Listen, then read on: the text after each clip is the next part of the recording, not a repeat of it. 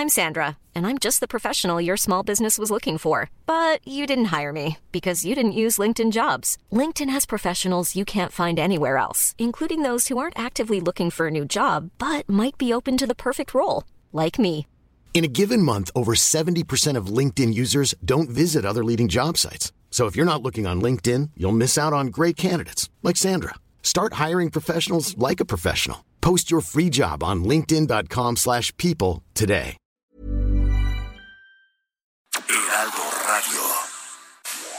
Inicia las noticias de la tarde con Jesús Martín Mendoza en Heraldo Radio.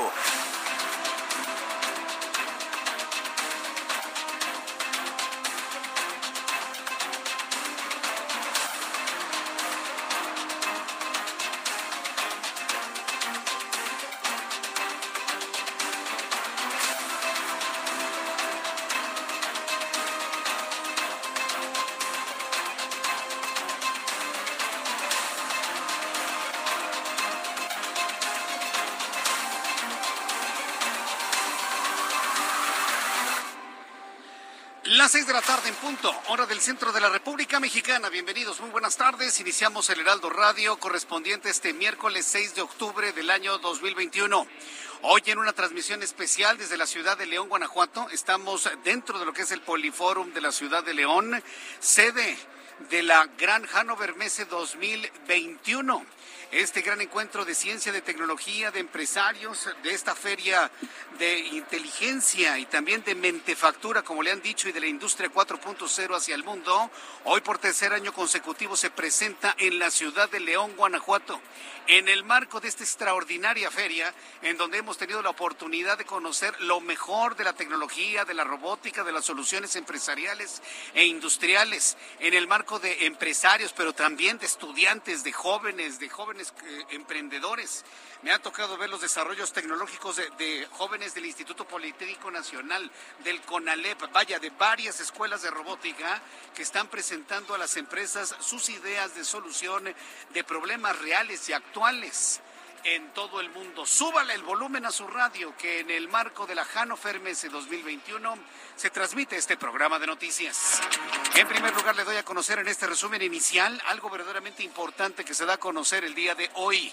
El Tribunal Electoral del Poder Judicial de la Federación avaló continuar la investigación sobre Pío López Obrador. Usted sabe de quién se trata. ¿Por qué van a continuar la investigación sobre los videos donde aparece recibiendo dinero en efectivo presuntamente para campañas electorales? Pues de Morena o para el actual presidente de la República. Es un asunto que se va a determinar con las investigaciones que se están realizando hasta este momento. Le voy a tener todos los detalles en los próximos minutos aquí en el Heraldo Radio.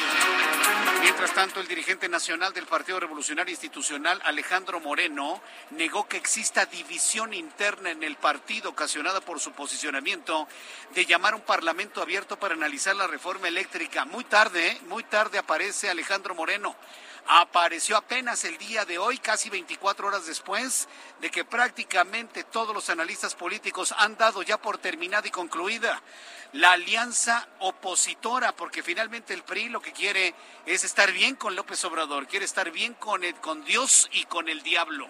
Ya usted determine quién es quién, ¿no? Por supuesto. Se quiere estar bien con las dos partes y eso es imposible. Él asegura que no hay rompimiento de la Alianza por México, pero prácticamente hay una crítica durísima por parte del PRD y del Partido Acción Nacional ante esta posición. Claudia Ruiz Macías, senadora de la República, ella ha insistido que el PRI en el Senado no pasará la reforma del presidente Andrés Manuel López Obrador. Mientras tanto, en otros asuntos, como verá, asuntos muy importantes todos. Tercer tema importante, Patricia Zúñiga Sendejas, fundadora del Foro Consultivo de Ciencia y Tecnología, y Gabriela Dutrenit, ex, ex coordinadora del foro, se reservaron su derecho de declarar ante la Fiscalía General de la República por el caso de la delincuencia organizada y lavado de dinero de los exfuncionarios académicos y científicos del CONACIT. También le informaré esta tarde que el Instituto Nacional de Acceso a la Información y Protección de Datos Personales le ha ordenado a la Universidad Nacional Autónoma de México entregar en digital los títulos de licenciatura de los funcionarios Hugo López Gatel. Se va a tratar de averiguar si efectivamente es un doctor tomando en cuenta los posicionamientos que ha tenido, incluyendo el negarle la vacunación a los niños, que hoy, bueno, finalmente ya va avanzando, el INAI le está ordenando a la UNAM que entregue los títulos de licenciatura de Hugo López Gatel y de Jorge Alcocer, además de la titular de la Secretaría del Trabajo, Luisa María Alcalde Luján, hay un solicitante que quiere determinar si efectivamente están correctos esos títulos entregados a estos tres funcionarios del gobierno federal. Mientras tanto, la, Unidad de Inteligencia Financiera, la UIF, bloqueó las cuentas de cuatro mexicanos catalogados por el gobierno de los Estados Unidos como responsables del envío de drogas para el cartel de Jalisco Nueva Generación desde el puerto de Manzanillo, Colima. En más noticias en este resumen también le informo que la policía de Texas detuvo a Timothy Simpkins. Él es un sospechoso del tiroteo en una escuela secundaria donde resultaron heridos un adulto y tres estudiantes. No se reportan decesos hasta el momento, pero vaya, el temor allá en Texas ha sido verdaderamente mayúsculo, enorme. Le voy a tener todos los detalles más adelante aquí en el Heraldo Radio. La Organización Panamericana de la Salud informó que la vacunación no frenará la transmisión del virus. Esto es muy importante. La OPS está informando que la vacunación no es un freno para la transmisión del virus y los brotes de COVID-19 en regiones de nuestro país, por lo que la pandemia va a continuar todavía durante todo el año 2022. En pocas palabras, la Organización Panamericana de la Salud, ¿sabe qué es lo que está diciendo? La OPS está diciendo, seguimos en pandemia, no se confíen. Seguimos en pandemia, no te confíes. Prácticamente eso es lo que ha dicho la Organización Panamericana de la Salud en total y absoluta coincidencia en la línea que ha establecido ya el Heraldo Media Group en toda la República Mexicana. Ya son en este momento las seis de la tarde, con seis minutos hora del centro de la República Mexicana. Vamos a revisar lo que sucede en materia de vialidad en el Valle de México. Saludo con mucho gusto a Gerardo Galicia con el primer informe de vialidad. Adelante Gerardo, gusto en saludarte. Buenas tardes. El gusto es nuestro, Jesús Martín. Excelente tarde y tenemos información importante para nuestros amigos que van a utilizar la carretera federal México-Cuernavaca. Llegando al kilómetro 25 hay que manejar con muchísima precaución. Tenemos reducción de carriles y cierres intermitentes a la circulación. El motivo, una persona que fue asesinada justo llegando al kilómetro 25. Se trata de un hombre de aproximadamente 25, 30 años de edad. Hasta este punto se ha montado un tremendo operativo policíaco. Por lo menos hay cerca de 50 vehículos de la policía capitalina. Hasta hace algunos momentos también se peinaba prácticamente todo el poblado de San Miguel Chicalco. Se utilizó un helicóptero de los llamados cóndores de la Secretaría de Seguridad Ciudadana para tratar de dar con los responsables. Hasta el momento no se habla de personas detenidas. Si van a utilizar la federal, la México-Cuernavaca, háganlo con mucha precaución. Esto ocurre en el kilómetro 25. Por lo pronto, Jesús Martín, es el reporte desde la alcaldía de Tlalpan. Muchas gracias por la información, Gerardo Galicia. Hasta luego, mi compañero Gerardo Galicia, con esta información en el sur de la Ciudad de México. Saludo ahora a Daniel Magaña. ¿En dónde te ubicamos, Daniel? Bienvenido, buenas tardes.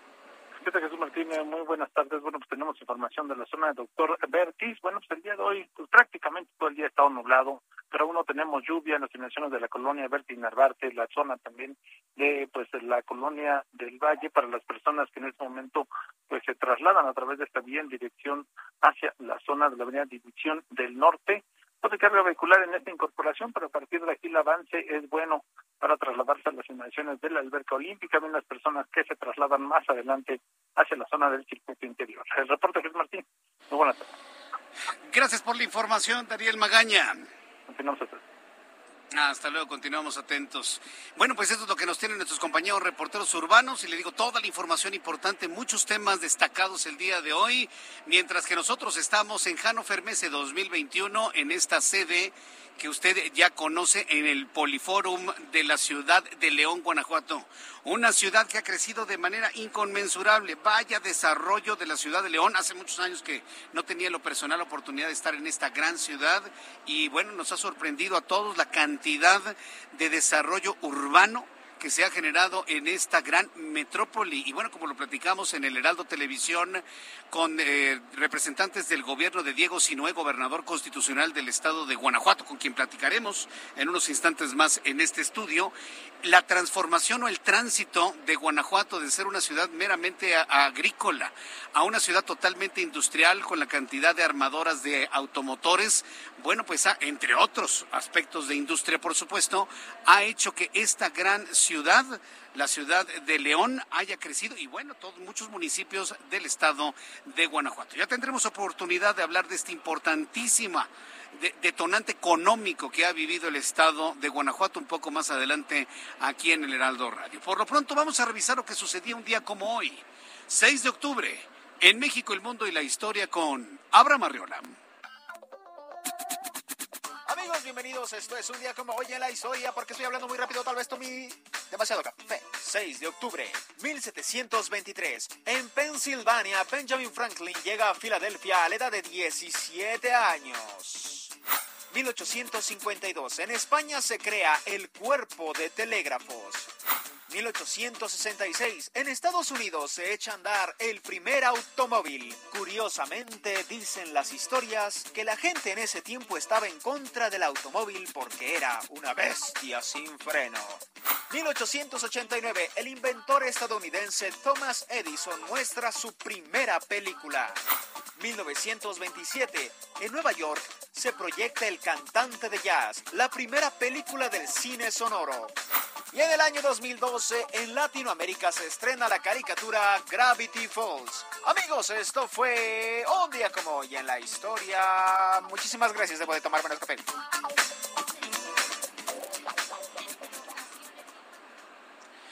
Bien, muchas gracias, muchas gracias por esta información, Abraham Arreola, y un saludo a todos los que cumplen años y festejan su santo en este día. Gracias por estar con nosotros en esta transmisión en vivo y en directo. En una, la locación es el lugar donde se instala. La locación es el lugar donde se instalan las cosas, donde está nuestro set, donde está nuestro estudio. La locación es eh, el Poliforum León, el Poliforum de la ciudad de León, donde hay más de 500 empresas que de alguna manera están eh, mostrando toda su, su tecnología.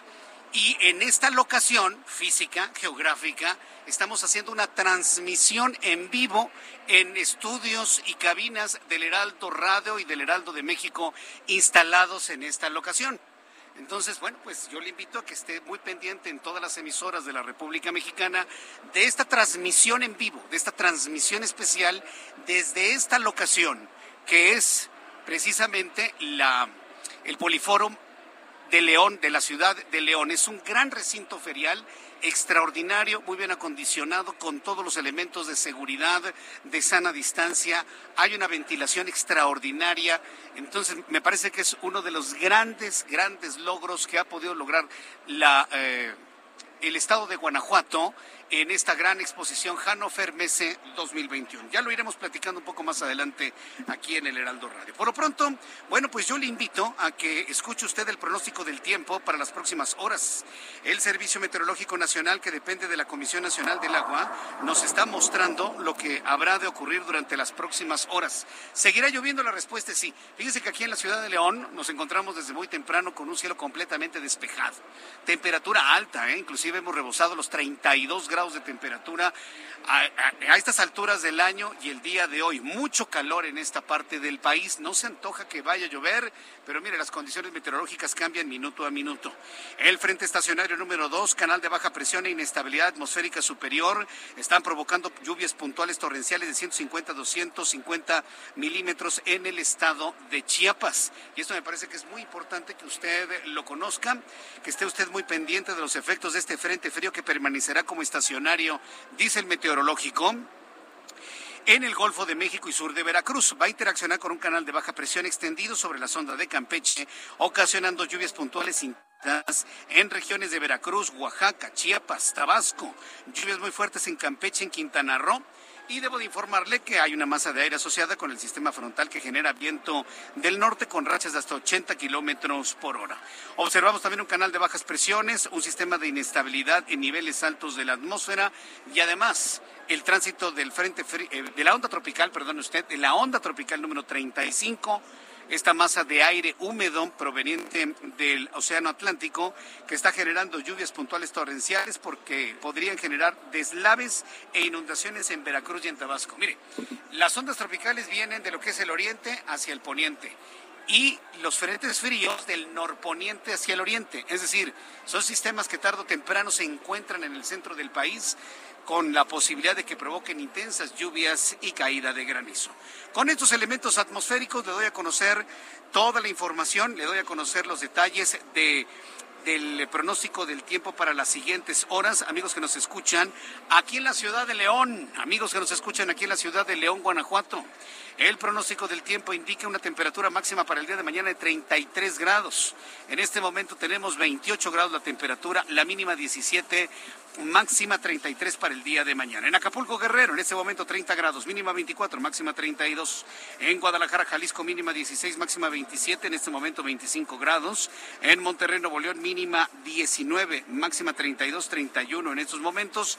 Y en la capital de la República, súbale el volumen a su radio. En estos momentos 19 grados en Ciudad de México, temperatura mínima 13, ¿eh? va a llover más tardecito, ¿eh? Y la máxima para mañana, 21 grados Celsius.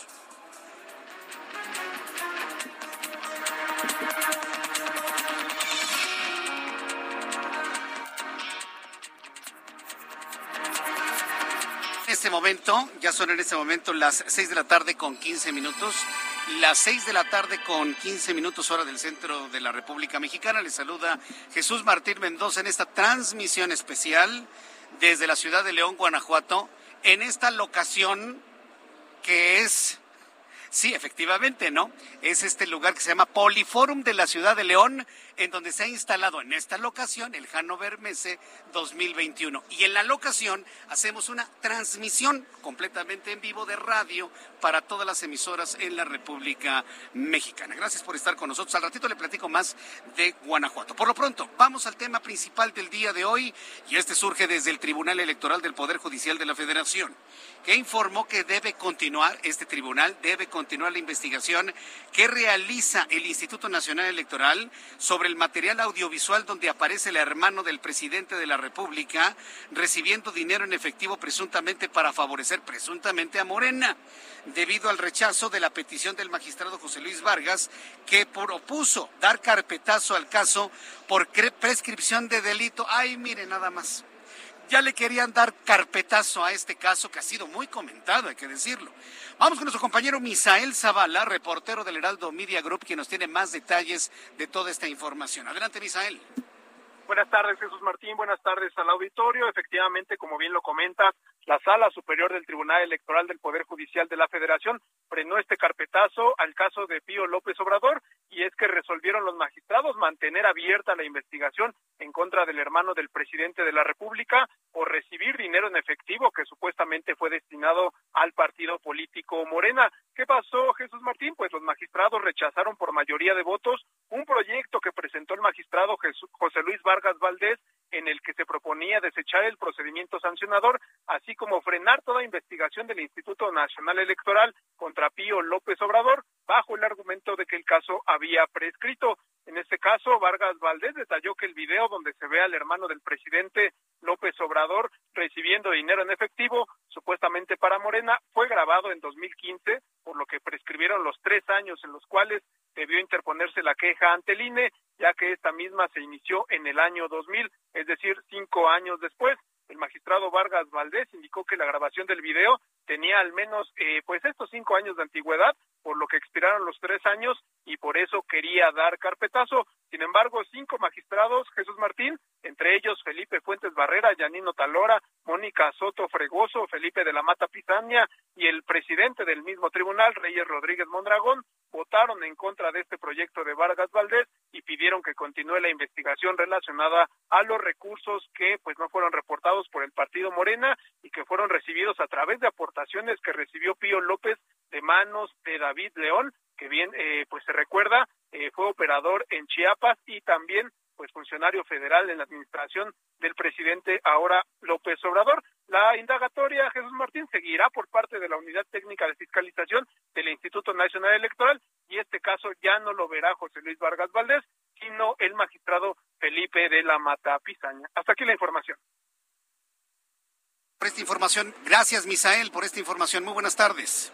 Buenas tardes, Jesús Martín.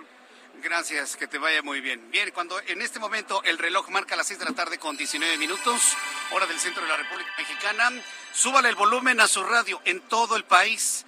Está con nosotros aquí en el estudio del Heraldo Media Group el gobernador constitucional del estado de Guanajuato, Diego Sinué. Estimado gobernador, bienvenido, gracias por estar aquí. Gracias, qué gusto saludarte a ti a todo el auditorio y un placer que nos acompañen aquí en la Hannover Messe. ¿Qué, tal, ¿Qué te parece? No, está maravilloso. La Hannover, con el crecimiento de la ciudad de León, hace tiempo que no veníamos. ¿Hace cuánto que no veníamos? No, pues ya tenía varios años y estoy verdaderamente sorprendido. Todos estamos sorprendidos de la infraestructura, del urbanismo y bueno, cómo está fluyendo finalmente el recurso, las inversiones y demás. Por eso llega nuevamente por tercer año Hannover Messe, ¿no? Así es, estamos muy orgullosos de tener esta tercera edición ya en esta feria para México y América Latina, porque hay que decirlo, esta feria de Hannover, que se celebra desde 1947 en Alemania, en Hannover, eh, se presenta en ferias mundiales como en Shanghái, en Beijing, en Singapur, en Turquía, en Chicago, y eh, para América Latina llega a León, Guanajuato, por tercera ocasión, eh, y más en el momento que se da post-COVID, eh, nos parece muy relevante que vengan estas empresas de talla mundial a ofrecer sus productos, que nuestros empresarios mexicanos puedan conocer de primera mano lo último en tecnología y sobre todo lo que decíamos al inicio, nuestros chavos, nuestros estudiantes de ingeniería, del poli, de los tecnológicos, puedan ver, palpar hacia dónde va el mundo de la tecnología, eso es invaluable. Aquí hay dos, dos mensajes que está enviando Hannover. Uno, la confianza en el Estado por el crecimiento de las inversiones, por el desarrollo económico, la detonación económica, pero también el asunto de la seguridad. Se ha mantenido el Estado de Guanajuato en una condición donde se puede permitir la inversión. Así es, hemos ido mejorando constantemente las cifras de seguridad en el Estado. Déjame te doy un dato. Al día de hoy traemos 950 homicidios menos que el año pasado. En la última encuesta del INEGI, el estado que más bajó la incidencia delictiva fue Guanajuato, con un 42.8% de baja de incidencia delictiva, mientras la media nacional fue del 9%. Es decir, Guanajuato iba avanzando en todos los temas en materia de seguridad, pero eh, esto que tenemos hoy en la feria nos ratifica la confianza que hay en las empresas. Voy regresando prácticamente un mes de una gira de atracción de inversiones por Europa, 450 millones de dólares de inversión extranjera comprometida ya que llegará a nuestro estado, generando más de 5 mil empleos, lo cual nos convierte en una entidad tractora de inversiones muy importante y sobre todo que amarrado con esta feria de la tecnología, pues nos pone otra vez como el epicentro de la industria 4.0. Ha sido sorprendente el tránsito del estado de Guanajuato de ser una entidad eh, agrícola a ser una entidad totalmente industrial, pero enfocada sobre todo al aspecto automotriz. ¿no Así es. Mira, eh, hace 30 años, que no son mucho, pues ¿Qué tenemos tú y yo? ¿35? Más o menos, por ahí andamos, 35, 36 Hace 30 años, cuando tú y yo andábamos de chavos jugando canicas, Guanajuato era conocido como el granero de México, porque solo producíamos grano, maíz, sorgo, trigo. Sí. Éramos el último estado en la educación media superior. Éramos considerados los 10 estados más pobres de México. Solo exportábamos 300 millones de dólares al año. 30 años después, hoy Guanajuato es la sexta economía de México. Exportamos ya no 300 millones de dólares, exportamos 24 mil millones de dólares al año. Y tenemos hoy universidades tan importantes como la UNAM, el Politécnico, más de 32 universidades públicas en nuestro estado que nos dan la oportunidad de tener este estado con una gran crecimiento económico en los últimos años por encima de la media nacional. Ahora bien, e, e, ¿esto qué significa para el entorno del estado de Guanajuato? Porque prácticamente Guanajuato se está sumando a la industrialización de todo lo que es la frontera norte de México, ¿no? De hecho, somos el estado que sin ser frontera más exporta en este país. Esos 24 mil millones de dólares no es obra de la casualidad, es un trabajo de varios gobernadores, de, pero sobre todo de la sociedad guanajuatense, que durante 30 años tienen un plan, tenemos un plan que se llama Guanajuato Siglo XXI y que se va actualizando año con año este, para tener una visión al 2050, donde los guanajuatenses estamos trabajando precisamente por convertirnos en un hub logístico y competitivo, que nos hace ya estar a la altura de los estados fronterizos. Ahora bien, eh, eh, las condiciones políticas de país, ¿qué tanto le están ayudando a usted, gobernador, para poder desarrollar al Estado como finalmente lo es? ¿O está trabajando al doble ante las condiciones políticas? Mira, eh, lo que más nos ha afectado, si podemos decirlo, a ver, tengo que decir lo bueno y lo malo, yo trato de ser siempre sí. objetivo. La federación nos ha ayudado mucho en el tema de seguridad. A través del ejército y la guardia nos está apoyando mucho, sobre todo en el combate al robo de combustible, que era un problema que teníamos que se derivaba en violencia. Eh, se ha reducido a un 85%, eh, a un, de un 85 90% el robo de combustible, lo cual es muy positivo.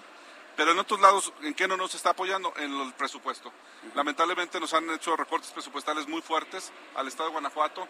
No hay obra federal en el Estado, no hay una sola obra federal en el Estado, ningún puente, carretera que se esté haciendo, y eso nos afecta la competitividad. Sin embargo, hay otras cosas que nos han ayudado. Por ejemplo, nos han dado la posibilidad de que nosotros manejemos nuestro sistema de salud, no le, entramos al, no le entregamos al INSABI y tenemos por ende el mejor sistema de salud de México. No lo digo yo, el propio gobierno federal nos ha reconocido con el Premio Nacional de Salud por Mejora Continua. Y es decir, hay claros oscuros, hay cosas que nos han ayudado y otras cosas que no.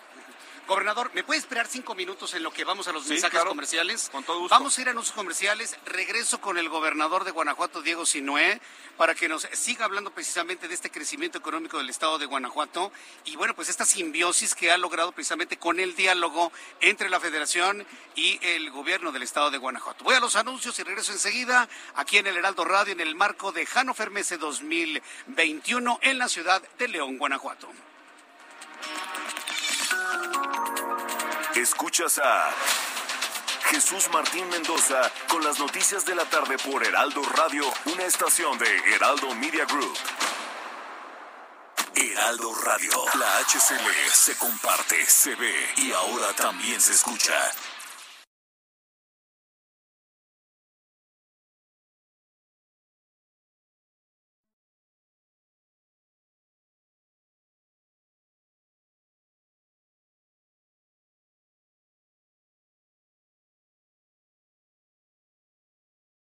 Heraldo Radio. La HCL se comparte, se ve y ahora también se escucha. Escucha las noticias de la tarde con Jesús Martín Mendoza. Regresamos. La Armada de México cumple 200 años al servicio de la paz y el desarrollo de México. Desplegando todo el poder naval, en el mar, en el aire y en la tierra. 200 años defendiendo a la población de México ayudando en la adversidad, protegiendo la seguridad y la vida. 200 años protegiendo la nación, una armada que nació para servir a México. Gobierno de México. Continuamos con toda la información, continuamos en el Heraldo Radio, aquí en el estudio del Heraldo Radio en la ciudad de León, en el marco de la Jano Fermese 2021, el gobernador de Guanajuato, Diego Sinué. Gobernador, datos que hemos platicado y retomo para el público que nos está en este momento escuchando, 24 mil millones de dólares de rama económica de exportaciones, se ha reducido el huachicol entre un 85 y un 90%, en tan solo tres años se han metido a la cárcel a más del doble de los ladrones de combustible que en todo el sexenio anterior. Bueno, son datos que finalmente lo ponen a usted orgulloso, ¿no, gobernador? Sí, no, no solo en el tema de la cárcel, no solo eran que robaban combustible, en todos los delitos. En todos los en delitos. todos los delitos se han metido a sentenciados ya al doble del sexenio anterior. Y la verdad que estamos eh, contentos porque ha bajado la incidencia delictiva, como te decía, en un, un 42.8% y ya traemos 950 homicidios menos respecto al año pasado. Hay que seguir trabajando, el tema de seguridad no se puede bajar la guardia. Pasado, hoy tenemos la policía estatal mejor paga de todo México, nuestros policías estatales ganan 24.400 pesos por encima de cualquier otra policía estatal. Hemos adquirido cuatro helicópteros, hemos estado apostándole con drones, estamos entrándole muy fuerte al tema de la seguridad y la tecnología. ¿Por qué? Porque Guanajuato necesita ser un motor, seguir siendo un motor de la economía de nuestro país. Guanajuato se ha fortalecido como un tractor de inversiones muy importantes, siguen llegando empresas nuevas a nuestro estado y aparte tenemos un proyecto. Así como hace 30 años te decía que éramos eminentemente agrícolas y hoy somos manufactureros por excelencia, la apuesta es en 30 años hacer los mejores en mentefactura, en conocimiento, en inteligencia, en industria 4.0. Mentefactura, evitar que se nos fuguen los cerebros y se queden aquí y Así específicamente es. en Guanajuato. Queremos pasar de la manufactura a la mentefactura. ¿Cómo lo explicamos? Manufactura es armar coches, como lo hacemos hoy en día.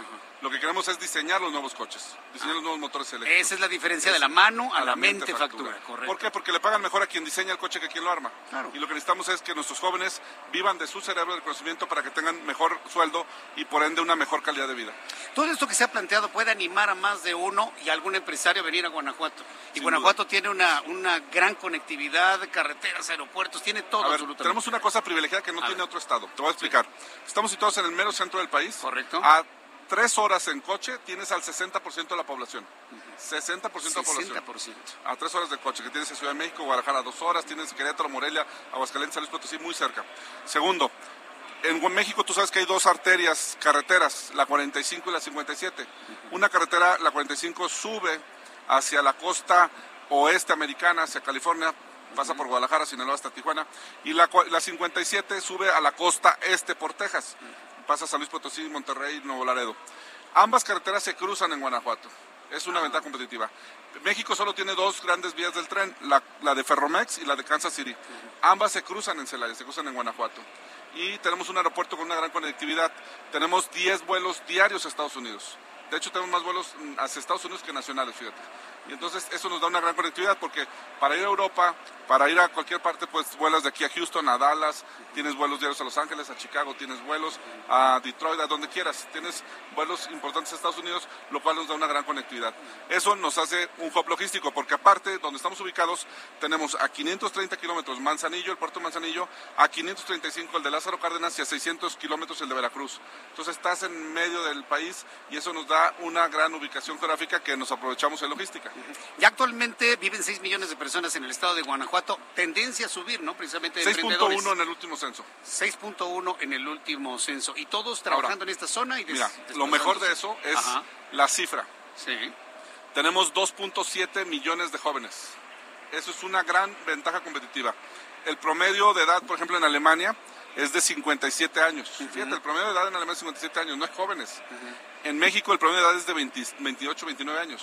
no, pues todo el futuro. Tenemos todo un futuro. Y Guanajuato tiene 2.7 millones de jóvenes. Eso es más jóvenes que muchos países europeos, que muchos países en América Latina Centroamérica. Entonces, tenemos esa gran oportunidad de con esta fuerza competitiva de jóvenes ofrecer grandes oportunidades para que se desarrollen. Esos jóvenes van a crecer en familia, van a crecer en tamaño. Evidentemente también hay, imagino hay un plan para el crecimiento del estado de Guanajuato y sus ciudades, ¿no? ¿Por qué León, Guanajuato, por ejemplo, que es una ciudad de 1.8 millones de habitantes, que como ciudad eh, como ayuntamiento es más grande que Monterrey y Guadalajara, porque sin hablar de las zonas metropolitanas, el puro ayuntamiento de Guadalajara o ayuntamiento de Monterrey son más pequeños que León.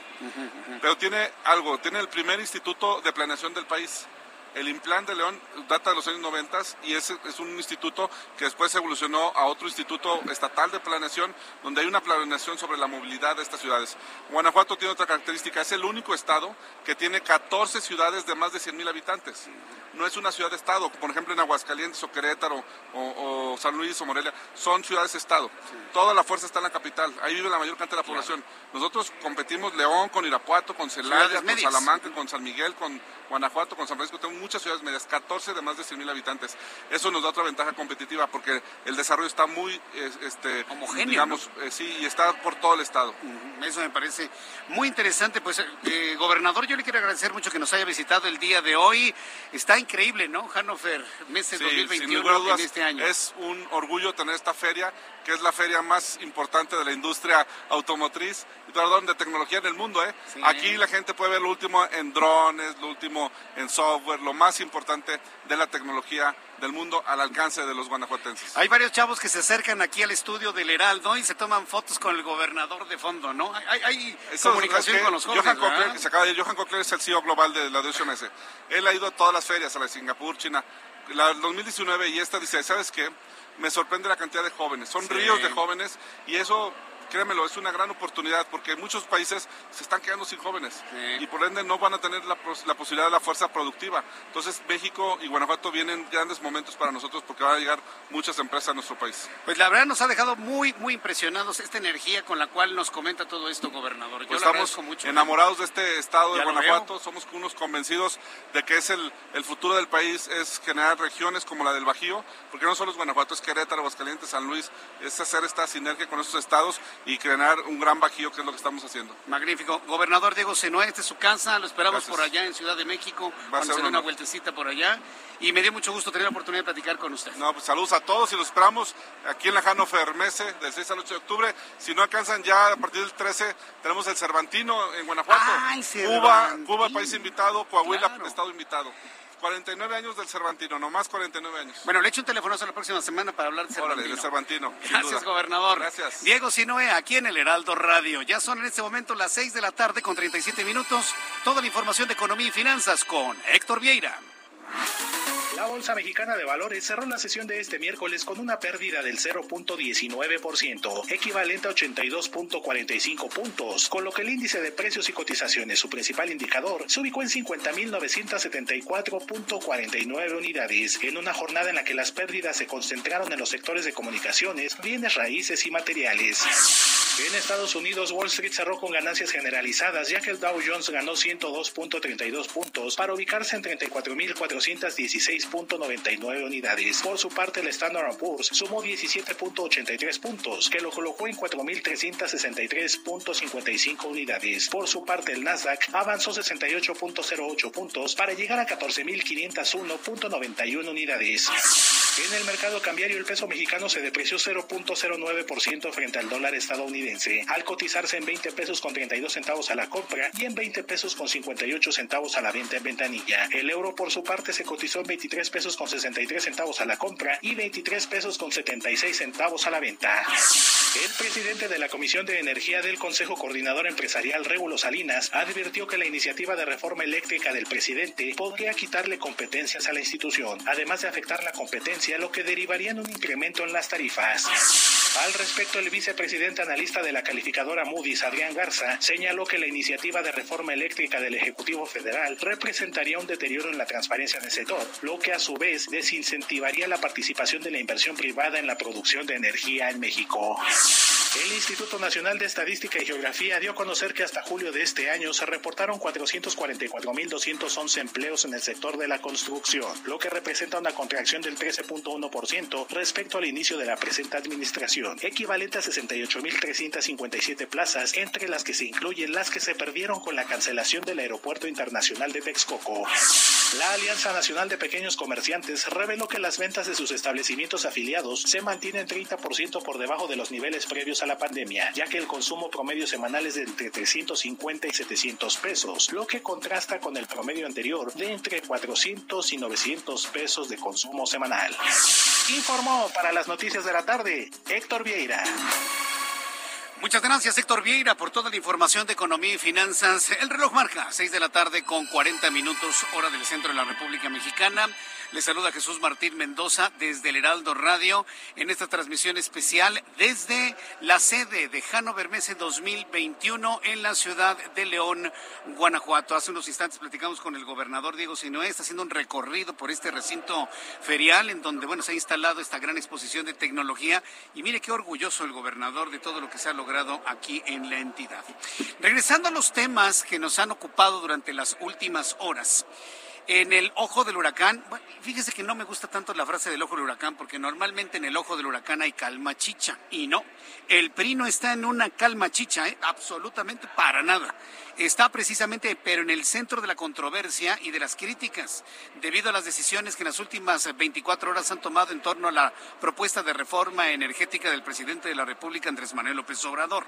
Ayer el PRI dijo que iban a analizar la propuesta ante bueno pues el reclamo de todos los sectores del país de que pues no había oportunidad ni de negociarla porque significaba un retroceso. Se pidió que ayer diera una declaración, lo estuve buscando al propio Alejandro Moreno para que nos diera alguna declaración de cómo entender esta, vamos a decirlo así, esta puerta abierta para la reforma del presidente de la República, Andrés Manuel López Obrador, mientras eh, personajes tan influyentes dentro del PRI como Claudia Ruiz Macié decían que esa reforma no va a pasar. ¿Cuál es la posición que más ha pesado dentro de todo este... Eh, toda esta situación de la reforma del presidente de la República. Bueno, pues hoy apareció finalmente el dirigente nacional del PRI, Alejandro Moreno, quien negó, y lo negó de manera categórica, que existe alguna división interna en el partido ocasionada tras su posicionamiento de llamar a un parlamento abierto para analizar la reforma eléctrica enviada por el presidente de la República. Alejandro Moreno reiteró que el partido nadie le dicta plazos y afirmó que los periodistas en la Cámara de Diputados y en el Senado van a votar en bloque monolítico el sentido del voto que acuerden. No ha dicho que sí, no ha dicho que no, simplemente dice lo que acordemos. Entramos en comunicación con Elia Castillo, ella es reportera del Heraldo Media Group, quien nos tiene más detalles de lo que dijo Alejandro Moreno. Adelante, Elia. Gusto en saludarte. Buenas tardes.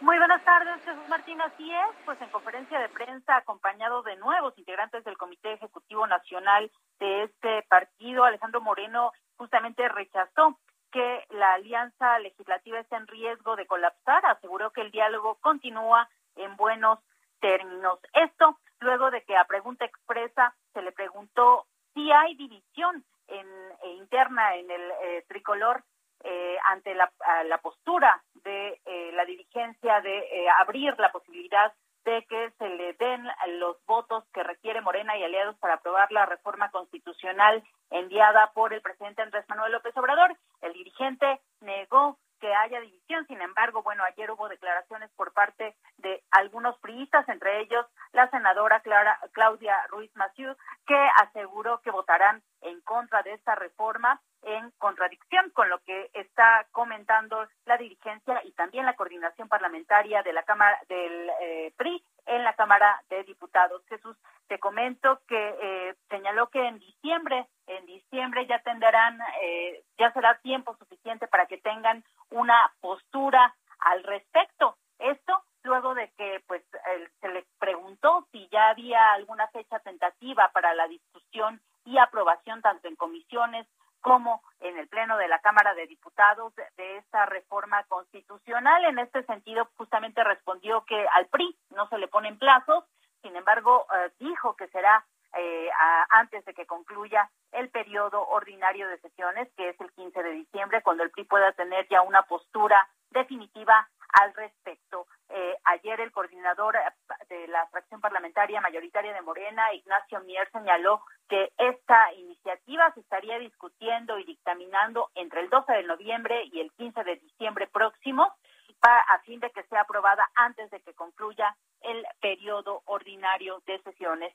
En tanto, Jesús Martín, eh, algunos integrantes de la disidencia priista están convocando a una conferencia de prensa el día de mañana a fin de fijar una posición alternativa a esta que ha señalado la dirigencia del tricolor. Entre eh, los que están convocando está Nayeli Gutiérrez Juan, que recordemos fue expulsada del PRI eh, luego de los eh, actos violentos que se, se efectuaron en junio pasado. También están convocando Carlos Castilla de Quintana Roo, José Alfredo Araujo de Chiapas, Arturo Ordaz Otelo de Michoacán, Miriam Villafana de Baja California, Rocío Cabrera de Coahuila, Rubén Domínguez de Veracruz y Ofelia Castillas de Puebla. Esto eh, eh, están eh, señalando que el PRI, o más bien la dirigencia del PRI, está traicionando a México, aprobando o con esta intención de aprobar la reforma eléctrica propuesta por el titular del Ejecutivo. Esa es la información que te tengo, Jesús Martín.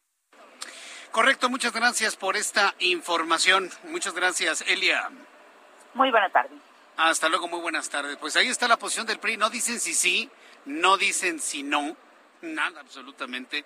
No lo dicen absolutamente. Entonces, bueno, pues el PRI de alguna manera está en este momento con una puerta abierta ante el asombro prácticamente de todos y el enojo del Partido Acción Nacional y del Partido de la Revolución Democrática.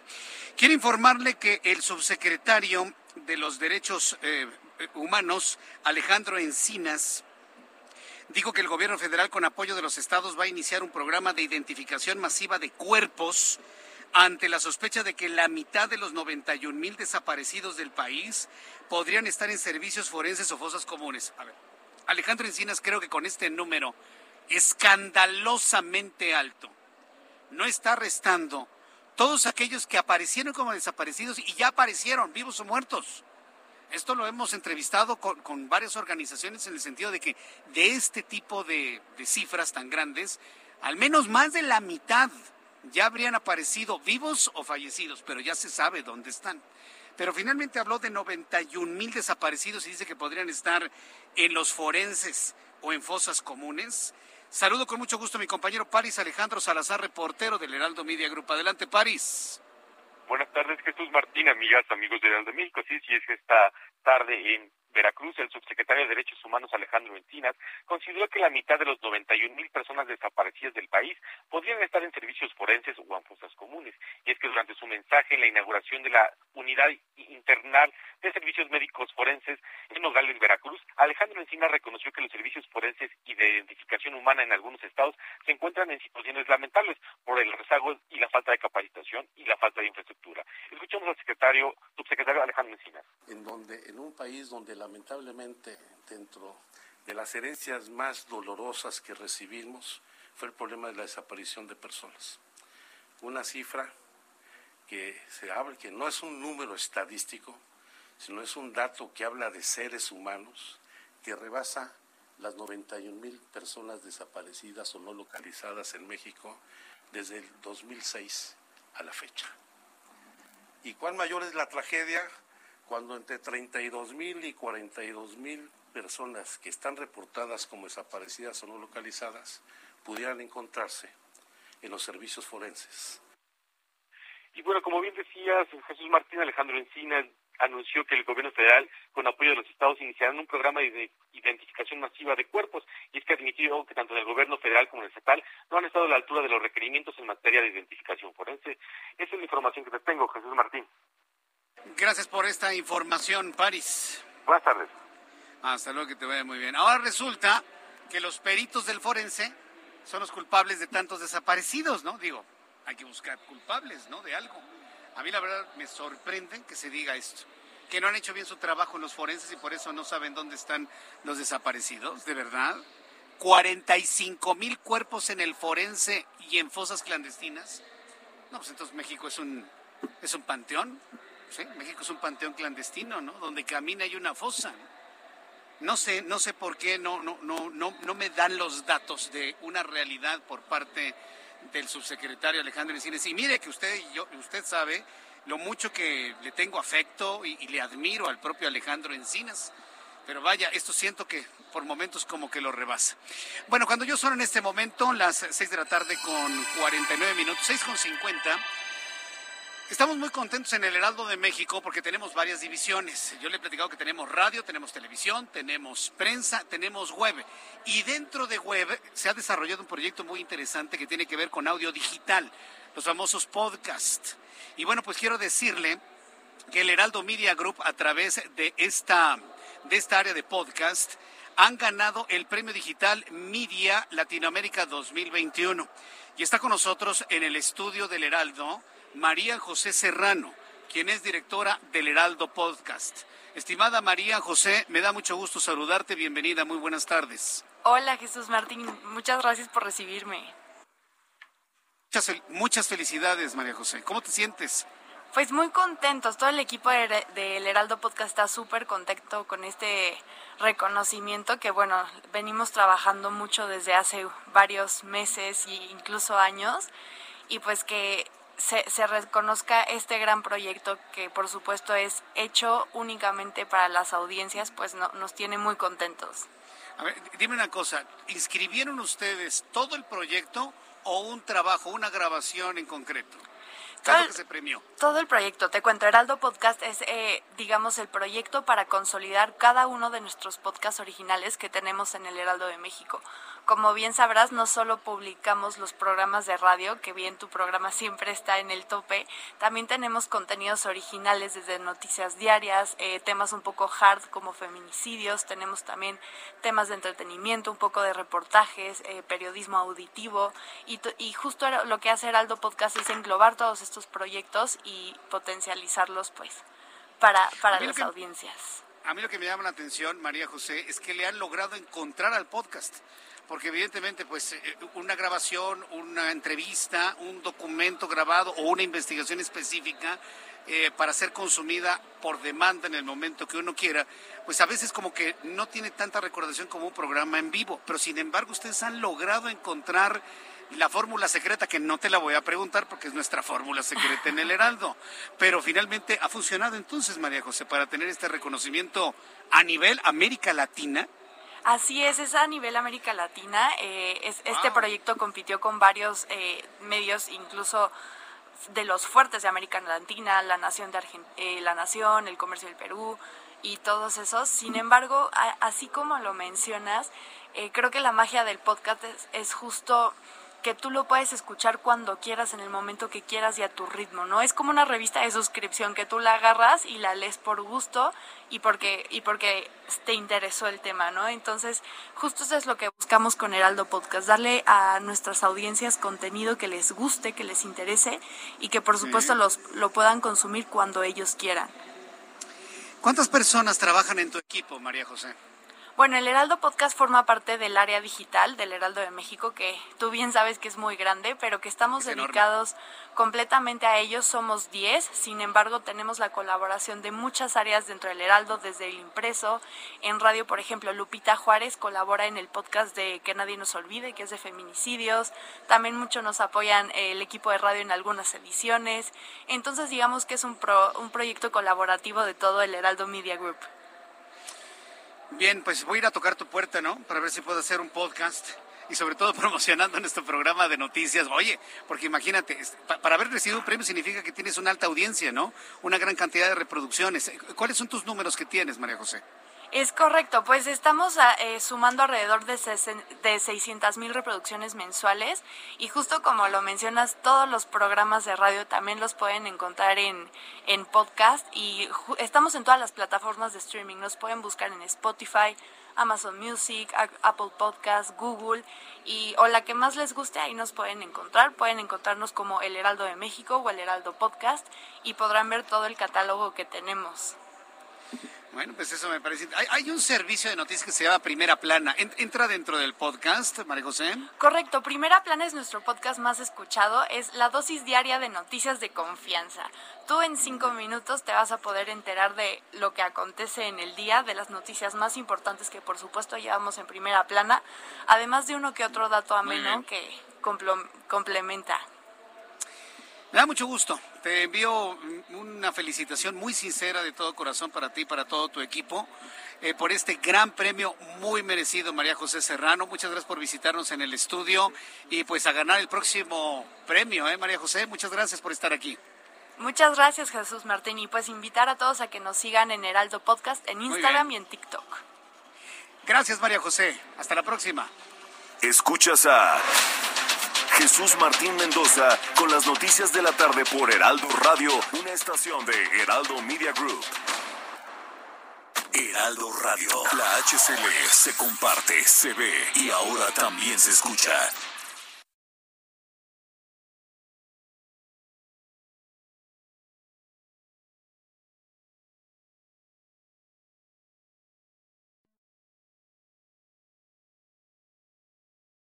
Heraldo Radio. La HCL se comparte, se ve y ahora también se escucha.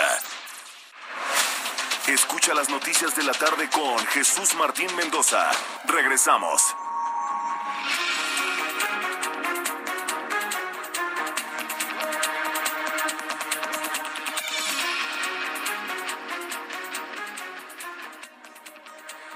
Son las 7 en punto, las 19 horas en punto hora del centro de la República Mexicana. Le presento un resumen con las noticias más importantes en el Heraldo Radio. En entrevista con el Heraldo Radio, el gobernador constitucional de Guanajuato, Diego Sinué Rodríguez, declaró en entrevista con el Heraldo Radio que el gobierno federal actúa, eh, eh, actúa el Estado de Guanajuato en materia presupuestal. Dice que el gobierno federal Ah, lo ha apoyado al gobierno de Guanajuato con presupuesto, pero al mismo tiempo ha fortalecido la seguridad en la entidad bajando el índice delictivo. Esto fue lo que dijo el gobernador Diego Sinué. Mira, eh, lo que más nos ha afectado, si podemos decirlo, a ver, tengo que decir lo bueno y lo malo, yo trato de ser siempre un objetivo. La federación nos ha ayudado mucho en el tema de seguridad. A través del ejército y la guardia nos está apoyando mucho, sobre todo en el combate al robo de combustible, que era un problema que teníamos que se derivaba en violencia. Eh, se ha reducido a un 85%, eh, de un 85 a un 90% el robo de combustible, lo cual es muy positivo. Pero en otros lados, ¿en qué no nos está apoyando? En el presupuesto. Lamentablemente nos han hecho recortes presupuestales muy fuertes al Estado de Guanajuato. No hay obra federal en el Estado, no hay una sola obra federal en el Estado, ningún puente, carretera que se esté haciendo, y eso nos afecta la competitividad.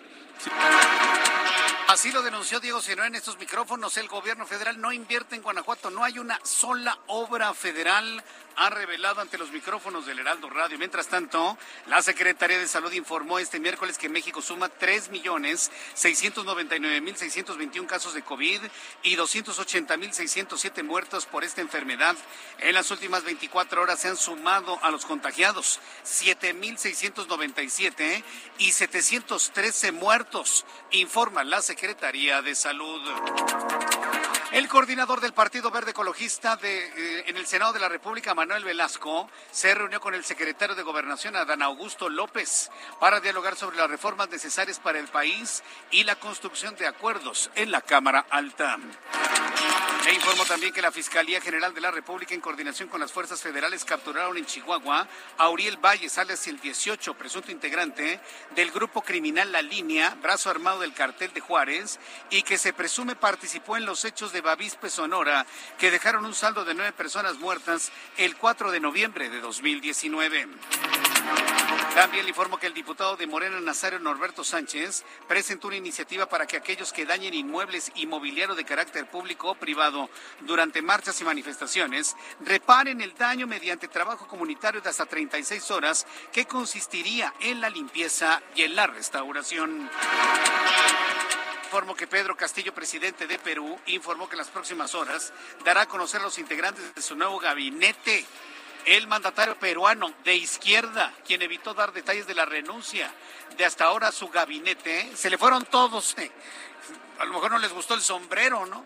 Se le fueron todos al, al presidente de Perú bueno, pues anunció que el nuevo jefe del gabinete y sus integrantes se conocerán por la noche. Aunque la carta de renuncia difundida por la prensa, el ministro Guido Belido Ugarte indica que se aleja del Ejecutivo a pedido del Castillo, del propio Pedro Castillo. Estas son las noticias en resumen. Le invito para que siga con nosotros. Le saluda Jesús Martín Mendoza.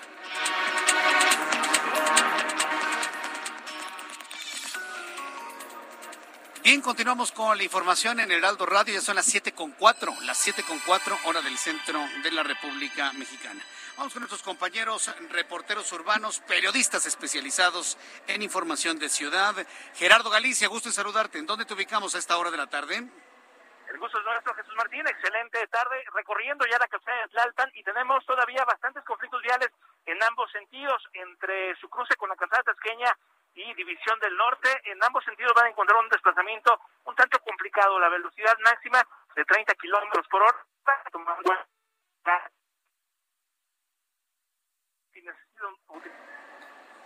adelante, Gerardo, adelante, escuchamos. ¿Qué tal, Jesús Martín? Recorremos la casa de Tlalpan. El avance es muy complicado entre Tasqueña y División del Norte. y Está comenzando a caer una ligera llovizna, así que no se confíen. Hay que manejar con paciencia, salir con algunos minutos de anticipación y si van a utilizar la carretera federal a México-Cuernavaca, hay que hacerlo con precaución. Kilómetro 25 siguen trabajando peritos de la Fiscalía General de Justicia de la Ciudad de México luego del asesinato de un hombre de aproximadamente 30 años de edad. Por lo pronto, en el reporte seguimos muy, muy pendientes. Correcto, gracias por la información, Gerardo Galicia. Hasta luego. Hasta luego, que te vaya muy bien. Saludo a Daniel Magaña, qué gusto saludarte, Daniel. ¿En dónde te vamos a ubicar esta hora de la tarde? ¿Qué tal, Jesús Martínez? Bueno, pues ahora en la zona de la Avenida Marina Nacional, fíjate que se encuentra bloqueada esta vialidad.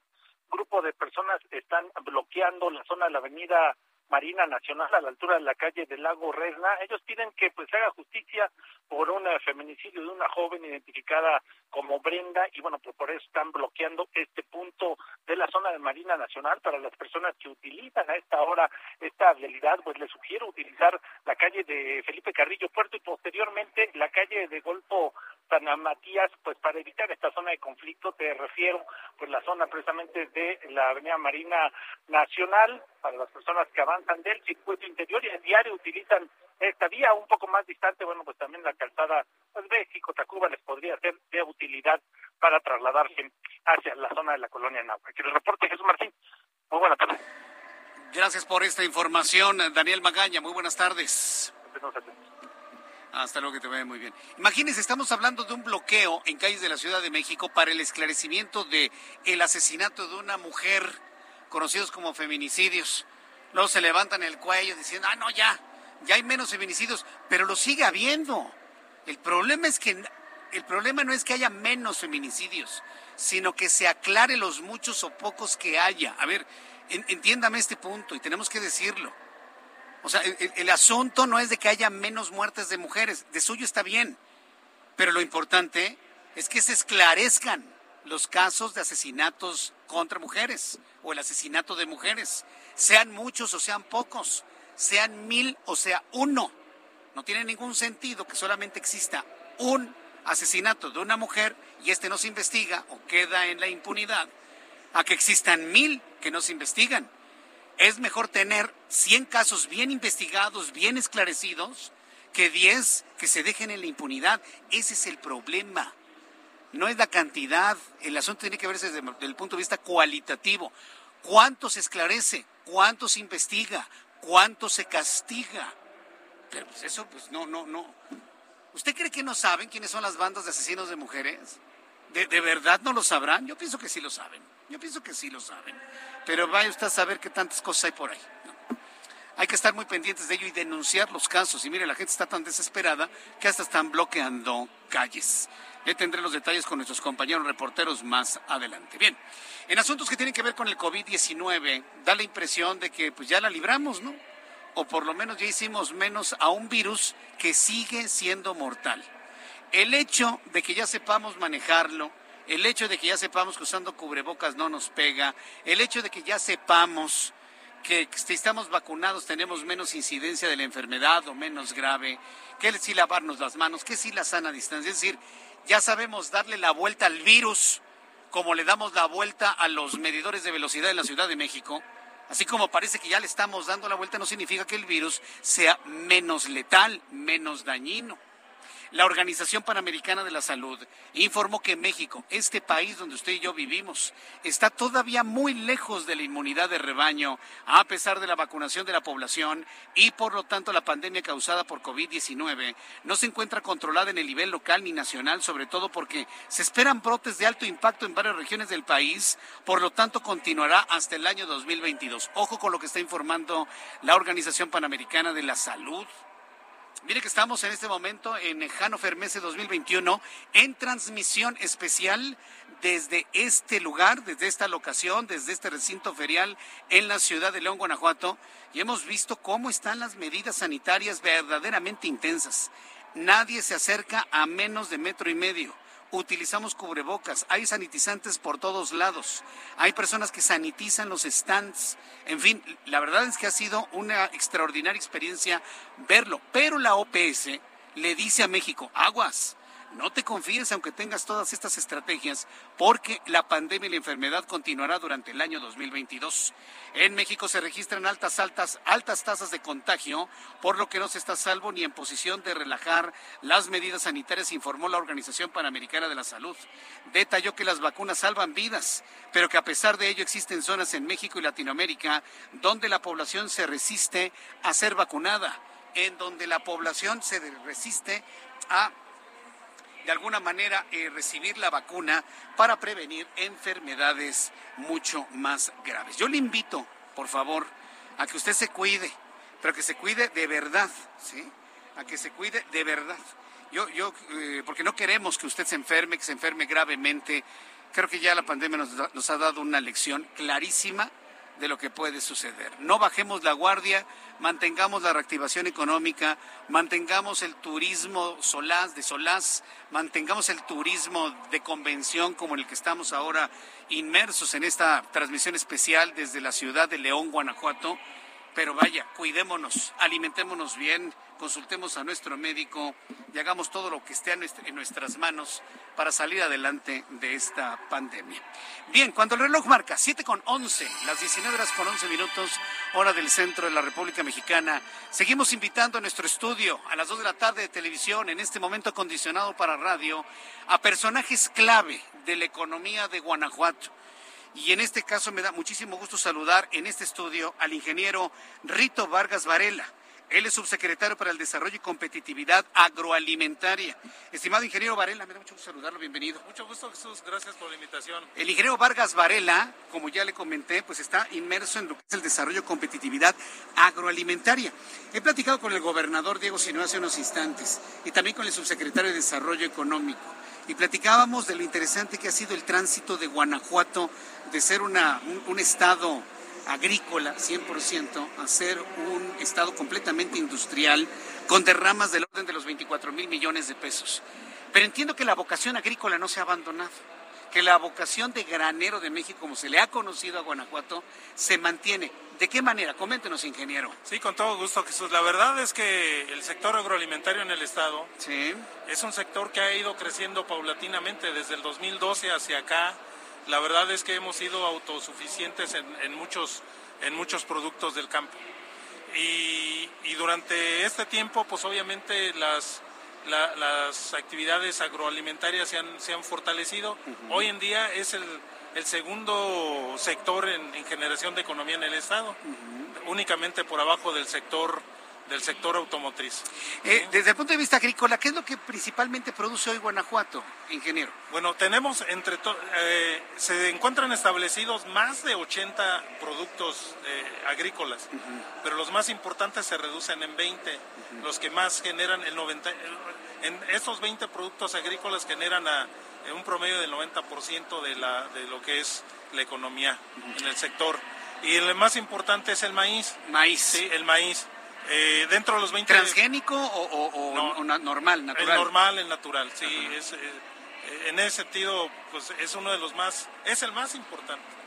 Correcto. Me, me parece interesante sobre todo porque si estamos ante un fenómeno de crecimiento empresarial, de crecimiento industrial, llega un momento en que lucha la industria, la nave industrial en la tierra de labor? Es decir, ¿cómo están cuidando ustedes el terreno de cultivo, las parcelas, eh, los ejidos? Eh, ¿Cuál es el contacto que tienen con los comisarios ejidales para, para hacer cultivos generalizados y no que cada quien cultive lo que se le venga en gana? Es decir, ¿cómo, ¿cómo está esa coordinación y el cuidado de la tierra de labor? Hemos estado trabajando muy de cerca con los productores con la finalidad de que se organicen, que se constituyan formalmente en una organización de producción.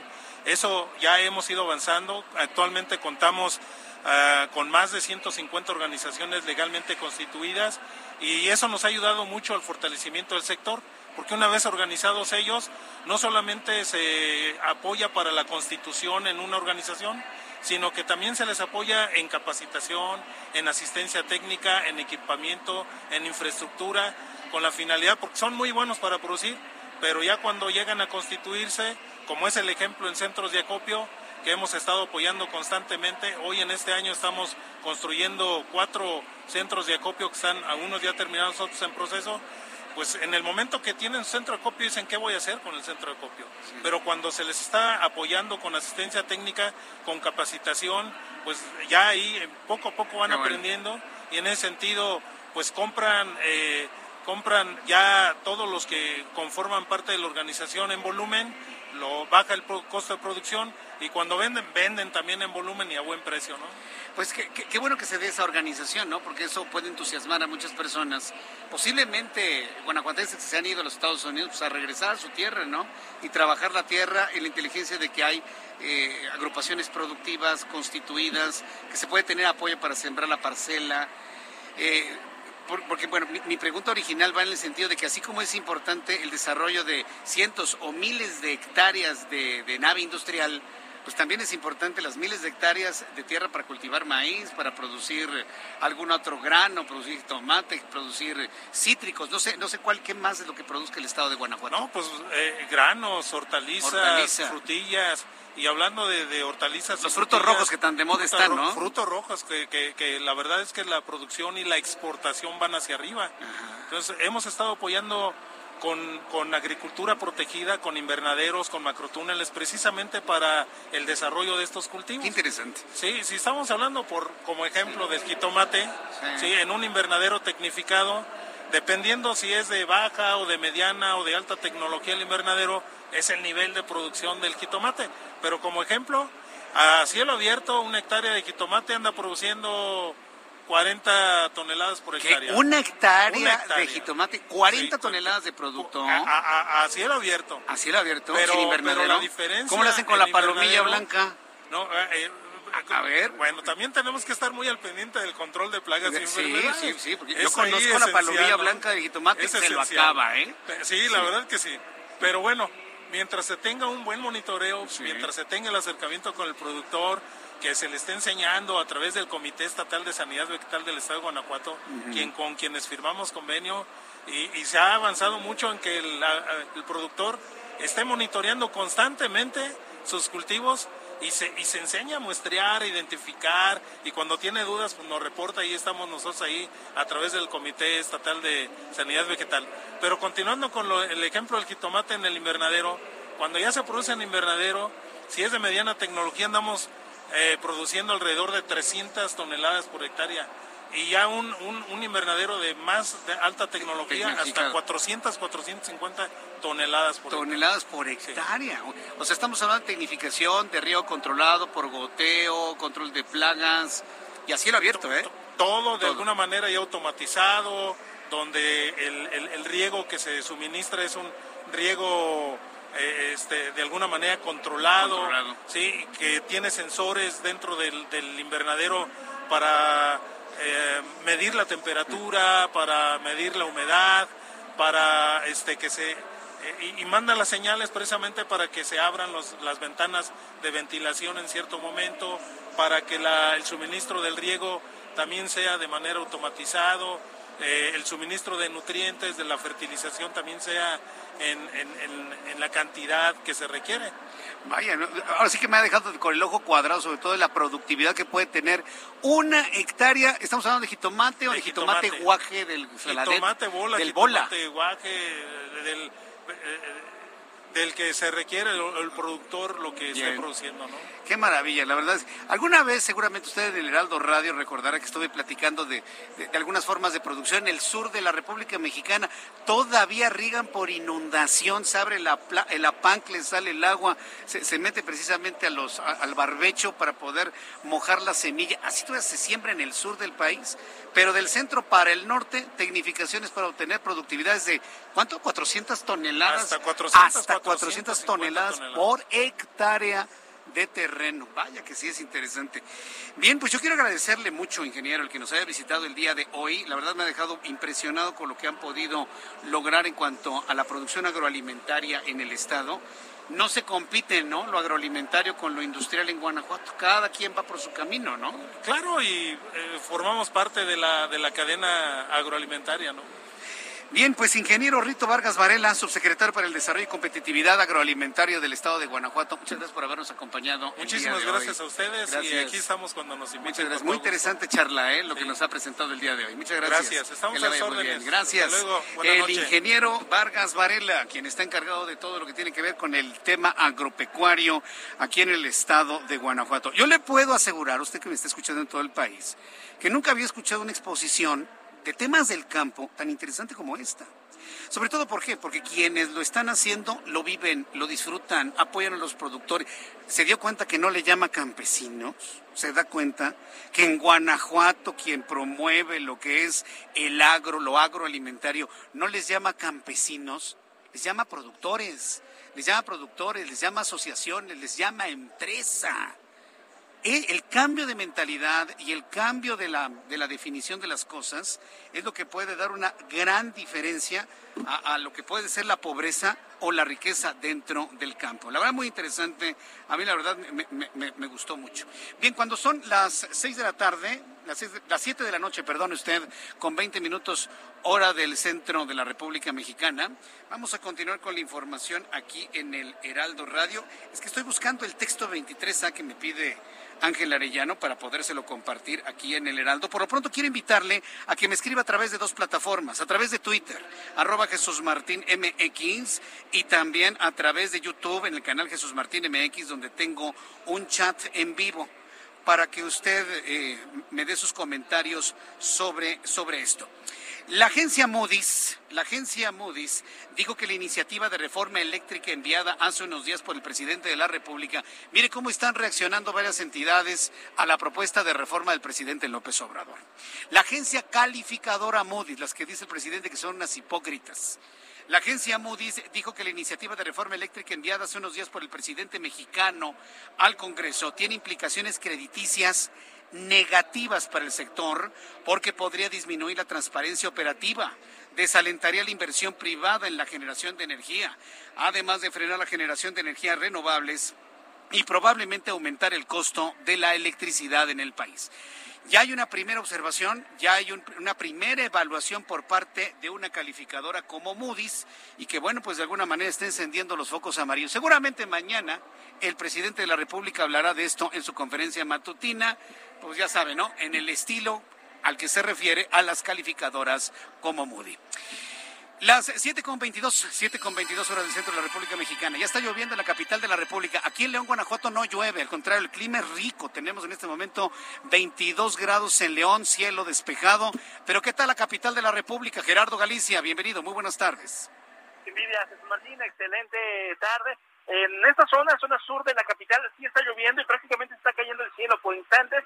Es difícil ver más allá de los 40, 50 metros de hecho, ya muchos automovilistas comienzan a encender sus luces intermitentes debido a que está lloviendo muy, muy fuerte y para tratar de evitar algún accidente. Así que si van a utilizar arterias como el circuito bicentenario Supremo Richard Busco, la calzada Ermita Tapalapa, las inmediaciones de la plaza de Tlalpan, la avenida Plutarco 10 calles, hay que hacerlo con precaución. Tenemos ya encharcamientos bastante severos y una tremenda lluvia que no deja de caer, así que habrá que salir con tiempo, de preferencia quedarse en casa y si van a salir hay que hacerlo bien abrigados. Por lo pronto, Jesús Martín, el reporte seguimos muy, muy pendientes. Muchas gracias por la información, Gerardo Galicia. Hasta luego. Hasta luego, que te vaya muy bien. Quiero invitar al público a que maneje con mucho cuidado, que esté por favor muy atento del camino. En este momento pues llueve con intensidad en el sur de la Ciudad de México y quiero que usted...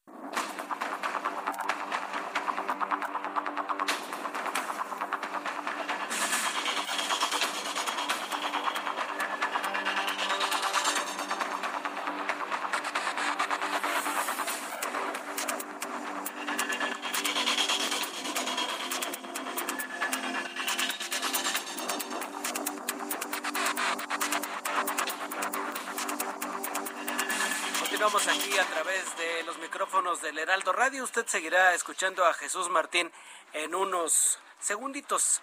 Vamos a ir a un corte en este momento. Vamos a ir a Guanajuato después del corte con esta transmisión especial que encabeza Jesús Martín Mendoza con todo el equipo de producción que se dividió en esta tarde desde la edición 2021 de el Hanover Messe de México y América Latina. Así que le pedimos que nos espere aquí. Vamos al corte y estamos de regreso con usted. Son ya las 19 horas con 24 minutos. Regresamos.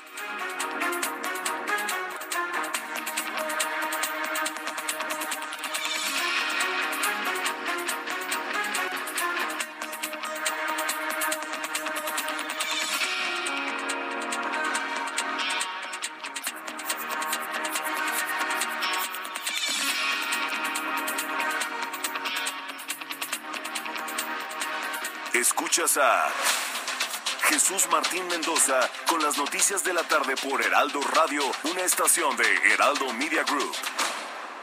Heraldo Radio 98.5 FM, una estación de Heraldo Media Group, transmitiendo desde Avenida Insurgente Sur 1271, Torre Carrachi, con 100.000 watts de potencia radiada.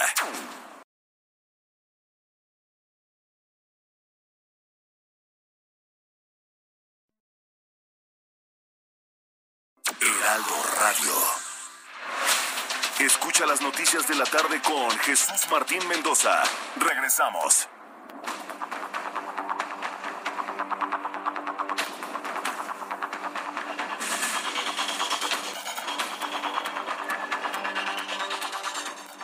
Son ya las 7 de la noche con 30 minutos. Gracias por continuar con nosotros. Estamos en una transmisión especial desde Guanajuato con Jesús Martín Mendoza, desde la Hanover Messe de México.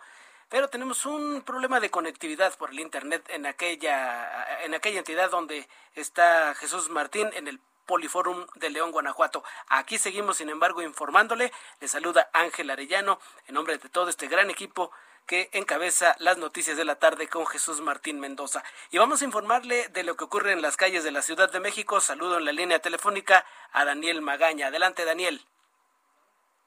Muy buenas noches. Bueno, pues te comento que continúa la lluvia, pues se presentó de manera copiosa en varios puntos de la zona sur de la ciudad, así que hay que manejar con precaución, precaución en caso de que utilicen la zona del eje 10 sur, el tramo a la avenida Río de la Magdalena, bueno, pues con carga vehicular, pues entre la zona de Copilco, para cruzar pues el tramo pues sin duda más problemático en la zona de insurgentes hasta la zona bueno pues también de la incorporación de la avenida Universidad. Así que bueno pues hay que tomar en cuenta este tramo pues de problemas pero un poco más adelante ya el avance mejora para trasladarse hacia la zona del Óvalo de San Jerónimo. Bien poder incorporarse a la avenida Revolución las personas que tienen como destino la zona de San Ángel o también bueno pues pretenden eh, un poco más adelante trasladarse hacia la zona de la avenida Barranca del Muerto. El reporte muy buenas noches te agradezco mucho, Daniel Magaña. Gracias por tu información. Continuamos adelante aquí en el Heraldo Radio cuando son ya las siete con treinta y dos minutos, siete con treinta y dos. Y saludo, saludo en la línea telefónica a Mariano Riva Palacio con su Bienestar H. Adelante, Mariano, ¿cómo estás? Muy buenas tardes. ¿Qué tal Ángel? ¿Cómo estás? Muy buenas tardes a todos, amigos del Heraldo Radio. Buenas noches prácticamente en esta lluviosa tarde-noche en la capital de la República Mexicana. Fíjate que Ángel, Aquí en Bienestar H hemos hablado en varias ocasiones cómo la pandemia por COVID-19 pues ha afectado psicológicamente a miles de personas en nuestro país y también sobre la importancia de atender la salud mental. Sobre esto quiero compartirles esta ocasión algunos datos sobre la atención que están recibiendo los pacientes aprovechando la era digital. Fíjate que consultamos a una plataforma de terapia psicológica en línea y nos dicen que aumentaron las consultas psicológicas en prácticamente en lo que comenzó la, la pandemia, poco más de un año, aumentó en un 30% el uso de estas plataformas para que la gente reciba terapia psicológica. Y esto debido a que el 80% de las personas en nuestro país pues ha experimentado un aumento de angustia, miedo y estrés.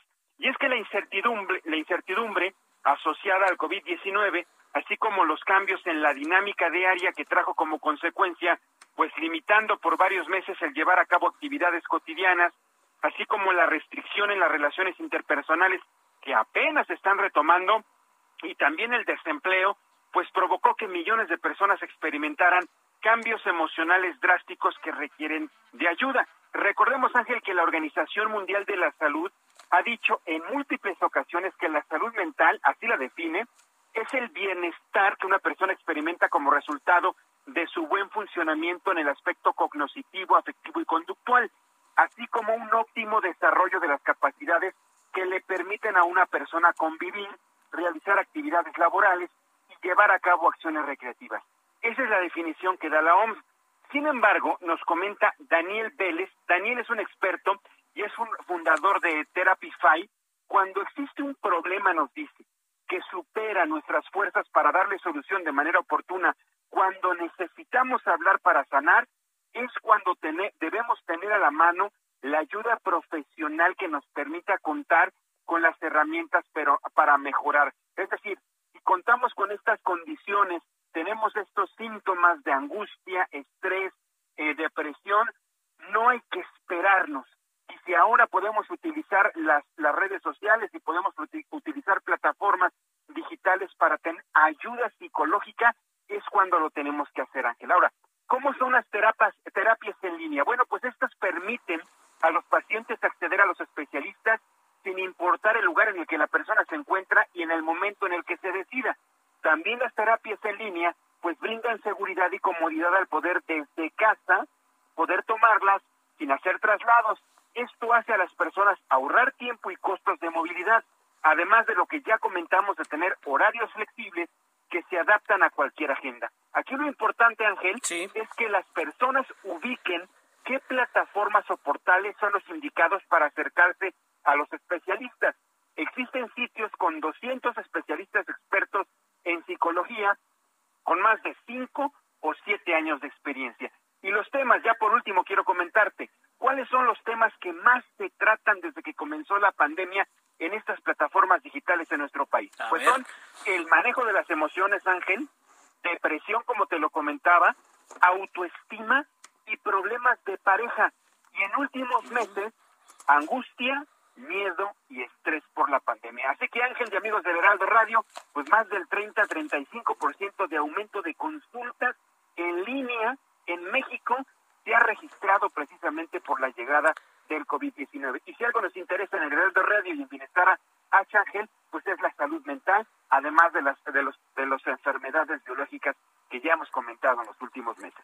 Así es, que qué bueno que lo mencionas. Hay que recordar aquel mes de marzo de 2020 cuando nos llegó de lleno la pandemia eran solamente malas noticias y también hay que decirlo con señales equivocadas, contradictorias de los encargados de la pandemia, el doctor Hugo López Gatel, Jorge Alcocer, el debate del cubrebocas y todo eso se reflejó en angustia, en no saber a quién hacerle caso y es muy importante tener estas herramientas que nos traes ahora en esta tarde, Mariano, para atender la salud mental que a veces la dejamos pues prácticamente al final. Sí, completamente de acuerdo, Ángel, con lo que estás comentando. Fíjate que algo que estás diciendo y es muy certero y pocas veces se habla es esta confusión en la comunicación por parte de las, las autoridades hacia la población general. Mucha gente le cree a lo que dice la autoridad, mucha gente le cree o le creía lo que decía Hugo López Gatel o el, o el doctor Alcocer. Entonces, esa confusión, dicen los especialistas, también generó esta serie de inquietudes, sobre todo mucha ansiedad y estrés. Y esto se refleja exactamente en la salud mental. Un dato muy importante, entonces, tenemos que atenderla, hay que detectarla y hay que acudir. Si la gente quiere acudir directamente con el psicólogo, con el psiquiatra, que lo haga. Si la gente quiere eh, utilizar las herramientas digitales, que lo haga. Lo importante, Ángel, es que se atienda. No podemos dejar de lado la salud mental en nuestro país. Muy bien. Mariano Riva Palacio, muchas gracias. Danos tus redes sociales, por favor. Claro que sí, Ángel. La gente me puede consultar y seguir en Twitter. Estamos verificados. Arroba JM Riva Palacio. O si me quiere seguir en, en, Facebook, estoy como Mariano Riva Palacio Yáñez. Yo directamente atiendo cualquier inquietud, Ángel. Ok. Anotado. Mariano Riva Palacio, Bienestar H. Muchas gracias. Hasta luego. Un abrazo, Ángel. Buenas noches a todos. Gracias. Son siete con treinta y ocho minutos y regresamos hasta León, Guanajuato con Jesús Martín Mendoza. Adelante, Jesús, te escuchamos.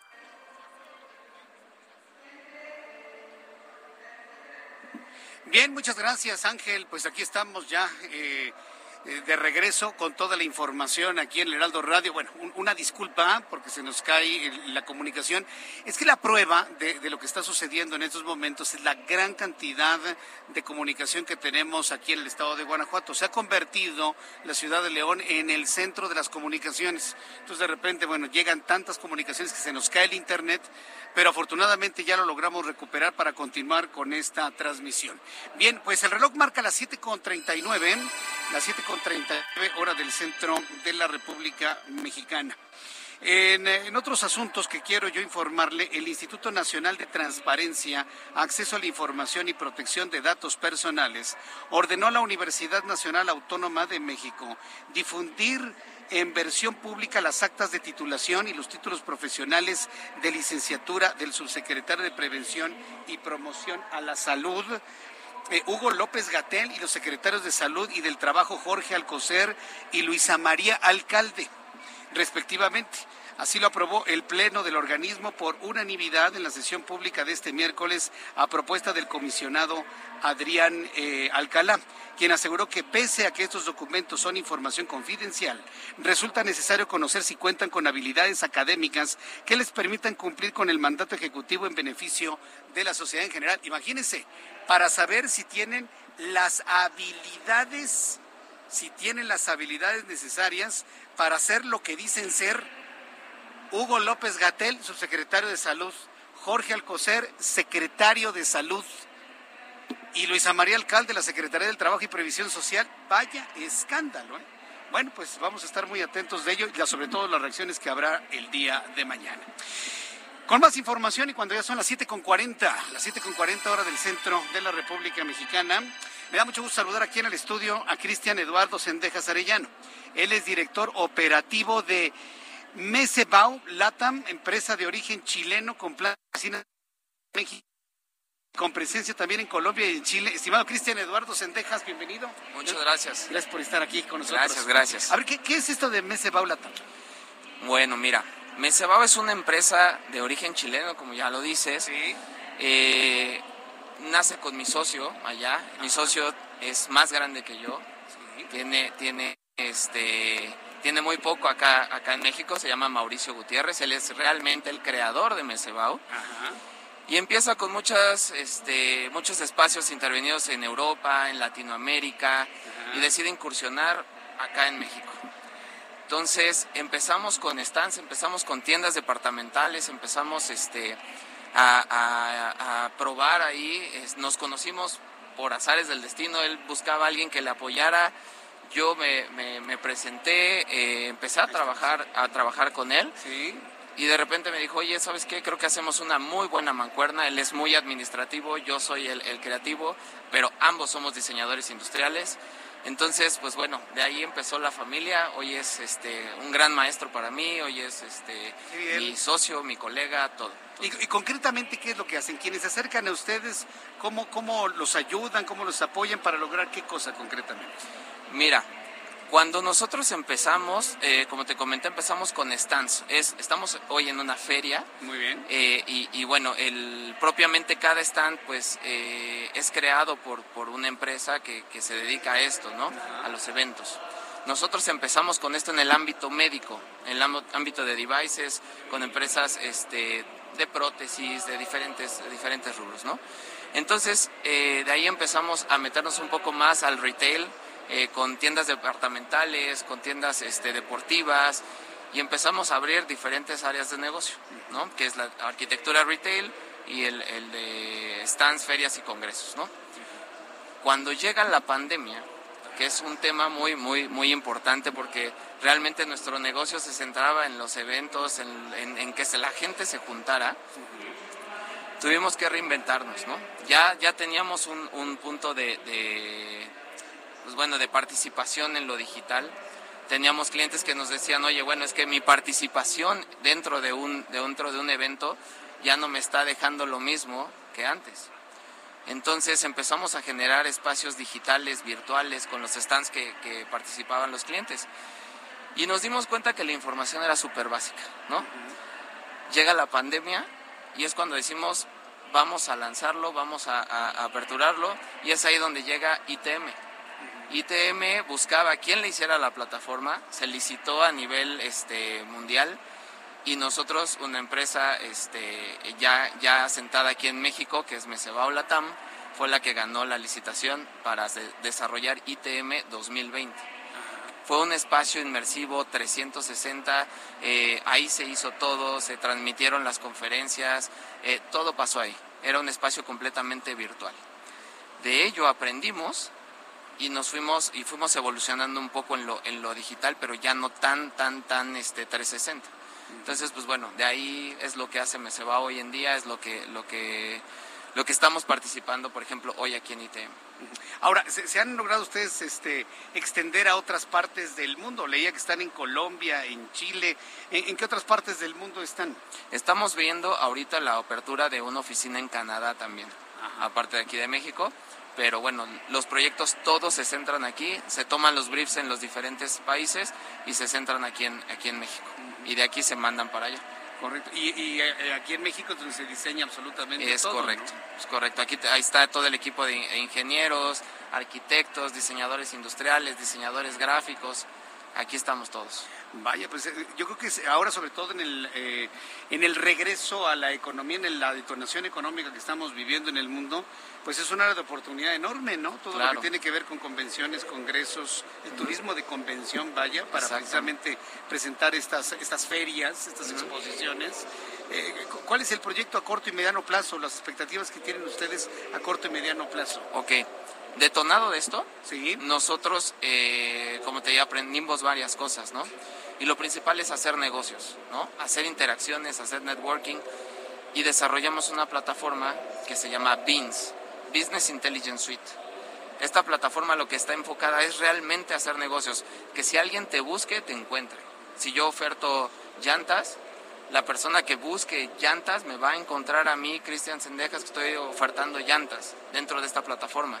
Podemos empezar, como sucede en una feria, platicamos, tenemos intereses en común, si funciona, adelante. Hacemos una mesa de negociación donde ya podemos este, colocar montos, colocar eh, un tipo de proyecto y bueno, de ahí detona hacia, hacia, bueno, sí, detona hacia negocios ya un poco más tangibles, a que quede en una simple plática en una plataforma digital. siempre el negocio persona a persona será mejor, ¿verdad? Sí, exacto. Que lo digital, digo, hay muchas través de, de plataformas digitales, pero nunca como el apretarse la mano Claro. y firmar un papel físico, Exactamente. El, el, el, el one-to-one es súper importante. Den- Dentro de la plataforma incluimos una parte que es la, la de una conferencia con la persona, saber quién está detrás del otro lado, ¿no? Y saber que realmente es, es alguien con quien estás hablando, hacer, humanizar un poco más las plataformas digitales. Aclaro, no es un reemplazo, es una herramienta que fortalece los eventos eh, presenciales. Le, le has dado algo fundamental, humanizar las redes sociales. Por naturaleza las redes sociales o las estrategias digitales han deshumanizado, nos han alejado. Hay una generación que ya ni siquiera habla por teléfono, todo es por todo es textos. por texto, Sí, exacto. Y, y yo creo que tenemos que acercarnos más, hablar más, mirarnos más a la cara, como lo estamos haciendo en esta transmisión aquí. Eh, Lo llamas el one to one, ¿no? Exactamente. Estar presente, poder estrechar la mano, poder este platicar de algo, tener un, un pequeño este una pequeña introducción y después sí sentar en negocios, sentar un número, porque al final de cuentas la información es lo que vale y es lo que va a hacer que detone realmente un proyecto. ¿Cuáles son los siguientes congresos de Mesebao que va a organizar o que va a diseñar? Ahorita eh, estamos, bueno, realizamos para una asociación que se llama AMPROFEC, que es la Asociación de Profesionistas de eh, Exhibiciones, Ferias y Congresos. Hicimos la Bienal de Arquitectos de Nuevo León, que está justamente ahorita eh, eh, en línea también. Este, estamos detonando igual para otro otro aspecto que todavía no puedo mencionarlo, Ajá. pero es, es muy importante es a nivel gobierno. Entonces, este, bueno, esos son de los más cercanos que tenemos. Tenemos Solar Power, que justamente en un mes estará aperturándose en, en la Ciudad de México y también tendrá la plataforma de Mesebao. Bueno, pues la verdad eso era muy, muy interesante porque siempre llegamos a un recinto ferial y nunca nos detenemos a pensar todo lo que hay atrás de ello, ¿no? Y finalmente ya lo conocimos ahora con Mesebao Latam, con Cristian Eduardo Sendejas, quien nos ha platicado finalmente cómo es todo este mundo. Muchas gracias, Cristian. ¿Alguna página de internet, alguna forma de contacto para que el público interesado en buscarlos pues los encuentre rápidamente? Claro que sí, pueden eh, buscar, es una es es algo que nosotros cambiamos de en lugar de ser eh, un sitio web, es un sitio inmersivo y lo pueden encontrar en www.mesebaulatam.com. ¿Es un sitio inmersivo? Correcto. O sea, ya, ya no decirlo ni portal, ni página de internet. Es un sitio inmersivo. Sitio inmersivo. Para los que nos visiten se van a dar cuenta que no es un es- no es un sitio plano, pueden navegar, pueden encontrar mi oficina, pueden encontrar la oficina de Mao, pueden encontrar un showroom de lo que hacemos. Ahí los esperamos. O sea, hay animaciones 360. Es correcto. Y todo esto. Correcto. Ah, mira, qué interesante. Sí. Bueno, pues va- va- vamos a entrar. La página otra vez es. www.mesebaulatam, correcto, con doble S, mesebaulatam.com. mesebaulatam.com. Acuérdense que mesebau con doble S. mesebaulatam.com. Pues, eh, Cristian Eduardo Sendejas, muchas gracias por habernos visitado el día de hoy. Muchas gracias a por ustedes. estar aquí. Y sí, el one to one siempre será mu- será mejor, ¿no? Correcto. Tener a las personas aquí frente a frente. Muchas gracias por visitarnos. Gracias. El día de hoy. Un excelente noche. Bien, gracias igualmente. Faltan 11 minutos para que sean las 8. Yo en lo personal me siento verdaderamente eh, sorprendido ¿eh? de, de- de la forma en la que pasa el tiempo el día de hoy. Hace unas cuantas horas llegábamos todo este gran equipo de profesionales de la información encabezados por Giovanna Torres, nuestra coordinadora general de información. Llegábamos a este recinto y decíamos, bueno, pues apenas, ¿no? Instalarnos, ¿no? Nos hemos instalado, resuelto muchas cosas, hicimos televisión, armamos la radio, se nos cayó el internet, seguimos aquí y ya estamos a unos cuantos minutos de terminar nuestro programa del día de hoy. Yo verdaderamente quiero agradecerles muchísimo el favor de su atención a estas transmisiones especiales, porque es a través de estas, sí, la transmisión es lo que hacemos a través de las ondas gercianas y a través de internet desde una locación como es este Poliforum de la ciudad de León, donde está instalado el Hanover Messe 2021. Antes de terminar nuestro programa de noticias, algunas informaciones rápidas que usted debe conocer. La Unidad de Inteligencia Financiera bloqueó las cuentas de Aldrin Miguel y José de Jesús Carjín Carjín, César Enrique Díaz de León Sauceda y Fernando Zagal Antón, quienes fueron vinculados al cartel Jalisco Nueva Generación por la Oficina para el Control de Bienes Extranjeros de los Estados Unidos. En un comunicado, el titular de la Unidad de Inteligencia Financiera, Santiago Nieto, señaló que este operativo fue producto de un trabajo coordinado en diversas agencias de Estados Unidos, como es la OFAC, la Administración Federal Antidrogas, la UIF, para seguir trabajando coordinadamente en el combate al lavado de dinero generado por el crimen organizado. También informarle que el día de hoy se realizó la presentación de la Feria Internacional del Libro. Mucha atención para quienes les gusta asistir a las ferias internacionales del libro. Se presentó la de la Ciudad de México que se realizará del 8 al 17 de octubre, es decir, a partir del viernes, a partir de pasado mañana y hasta el próximo 17 de octubre en el Zócalo. Dentro de la exposición se encontrarán más de 340 editoriales, conferencias, presentaciones de libros. Claudia Sheinbaum, jefa de gobierno de la Ciudad de México, informó que la feria tiene una característica muy especial porque a diferencia de otras, es una feria popular. Bueno, todas las ferias han sido populares, digo, yo voy mucho a las ferias y es más, hasta hemos hecho transmisiones desde diversas locaciones donde se han instalado las ferias del libro. Vaya, usted lo sabe, está la Feria Internacional del Libro en el Palacio de Minería. Hemos transmitido nuestro programa desde ahí y créame, está en la Ciudad de México y es la más popular que usted se pueda imaginar. Van todo tipo de personas, hombres, mujeres, ricos, pobres, altos, chaparros, bonitos y feos, todos entran sin tener que pagar un solo peso a las ferias del libro. Todas las ferias son populares, no nos quepa la menor duda. La directora de la FIL en Ciudad de México 2021, Paloma Sainz, señaló que por la pandemia de COVID-19 fue difícil realizar el evento porque fue de manera apresurada y por la contingencia sanitaria no tuvieron a los invitados completos ni tener todo lo que en realidad necesitaban. Bueno, pues entonces tenga usted en su mente que pasado mañana inicia la Feria Internacional del Libro en el Zócalo de la Ciudad de México a partir de este viernes 8 de octubre y hasta el próximo 17 de octubre. Antes de despedirnos rápidamente le doy a conocer los números de COVID-19 que dio a conocer la Secretaría de Salud. Mucha atención porque, vaya, mire, pueden subir o bajar los índices de contagio, pueden subir o bajar los índices de muertos, pero el índice de letalidad prácticamente se mantiene igual. 7.697 contagiados en las últimas 24 horas para un total de 3.699.621 contagiados de manera acumulada en México. 713 muertos con un, para un total de 280.607 personas fallecidas en total. El índice de letalidad, como ya le adelantaba, el índice de letalidad, como ya le adelantaba, arroja el 7.58%. Esto es lo que finalmente se ha informado en cuanto a los números que da a conocer la Secretaría de Salud. Y prácticamente con esto hemos llegado al final de nuestro programa del día de hoy. Hemos llegado prácticamente al final de nuestro programa del día de hoy, invitándola a que mañana nos volvamos a reencontrar en el Heraldo Televisión en punto de las 2 de la tarde, a las 2 por el 10 a las 2 por el 10 y a las 6 de la tarde Heraldo Radio. Yo soy Jesús Martín Mendoza. Por su atención, muchísimas gracias. Yo le invito para que siga con la programación del Heraldo Radio. Gracias, Estado de Guanajuato. Gracias al gobernador Diego Sinué. Gracias a los organizadores de Fermese 2021. Gracias por su hospitalidad. Estaremos de vuelta el próximo año. Por su atención, gracias. Soy Jesús Martín Mendoza. Hasta mañana y muy buenas noches.